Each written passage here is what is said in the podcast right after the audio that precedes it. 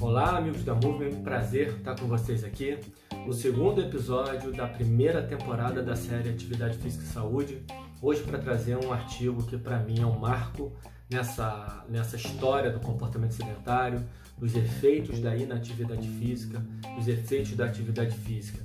Artigo publicado em 2000 no Journal of Applied Physiology.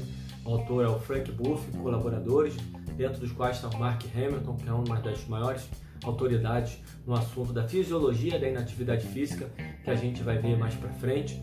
E esse artigo ele traz logo de cara um título que fala da guerra que a humanidade está travando contra as doenças crônicas. Eles, os autores consideram, nesse caso, a doença crônica como o inimigo público número um da saúde do ser humano.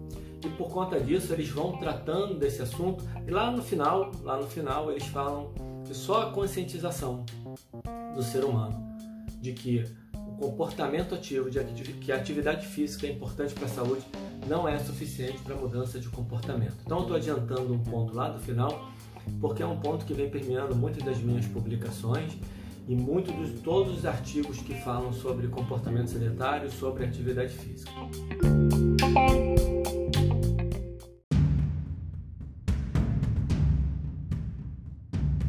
Então essa guerra que o autor, que os autores comentam essa guerra contra a doença crônica, essas doenças que se instalam silenciosamente no corpo do ser humano e por conta disso talvez só a conscientização não seja suficiente, porque você tem que visualizar um prejuízo de um negócio que você está fazendo hoje, mas que só vai acontecer lá na frente. Esse prejuízo vai vir lá na frente. Então é, é muito mais fácil escolher uma coisa, é, um comportamento mais sedutor hoje. Isso também é outro assunto que a gente vai tratar, mas vamos voltar aqui ao, ao ponto central do artigo, que permeia todo o artigo, que é essa briga contra a doença crônica. Ele faz um, uma crítica é, bem, bem, é, é, assim, bem clara ao Instituto Nacional de Saúde norte-americano, que fala que os sucessos da, da, de, de achar de tratamentos para as doenças crônicas têm sido absurdos, são, eles chamam de sucesso retumbante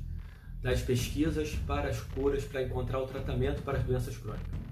E aí os autores falam que, em compensação, há um fracasso retumbante no que diz respeito a entender as causas que levam a essas doenças.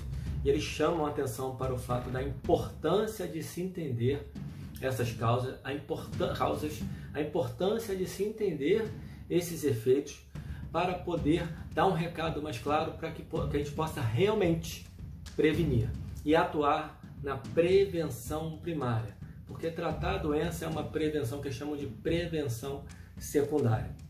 E aí é um ponto muito legal que esse artigo traz, uma reflexão, porque ele tem uma perspectiva baseada na biologia evolutiva.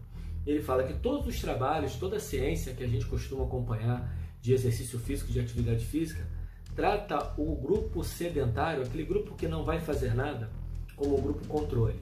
E o que, que eles falam? do que, que eles falam e que vem sendo falado desde então. O comportamento ativo, o movimento, estar fisicamente ativo é o natural. Este seria e é o grupo controle. Quando você coloca o ser humano em comportamento sedentário, quando o ser humano não atinge níveis mínimos e adequados de atividade física, aí sim ele está sofrendo uma intervenção.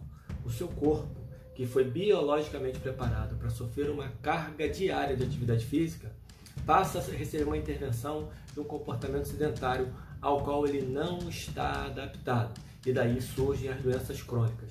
Então, o, o, os autores dão um recado muito claro no que diz respeito a isso e falam até de, um, de, uma, de uma mensagem que eles gostariam que fosse para a saúde pública, e eu tenho minhas dúvidas só se essa mensagem tem que ser para o público leigo ou para os profissionais. Eu acredito, né, até o momento, eu ainda acredito muito que essas mensagens têm mais efeito nos profissionais e não um efeito tão positivo na população. Mas nós, profissionais, estudantes, nós precisamos entender esse recado dado nesse artigo, que é qual é esse recado?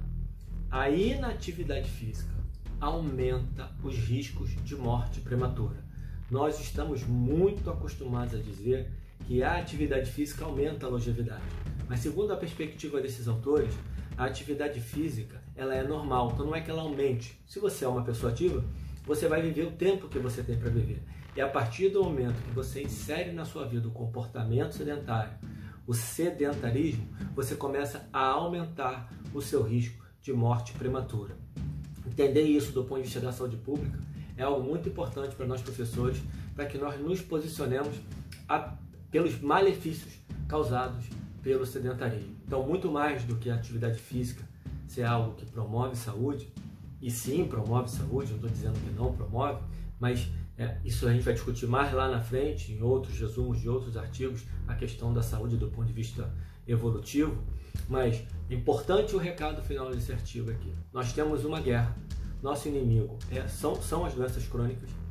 E essas doenças crônicas são decorrentes muito em uma parcela muito grande em função de um comportamento sedentário. Obviamente, aqui tem junto alimentação, qualidade do sono, os estresses da vida do ser humano moderno, tudo isso tem que ser levado em consideração, mas um fator muito importante que aumenta os riscos de morte prematura é o sedentarismo, e esse é um recado que nós profissionais precisamos internalizar para poder olhar para a população, para poder olhar e falar assim: você não está fazendo o que é o seu normal, que é ser ativo.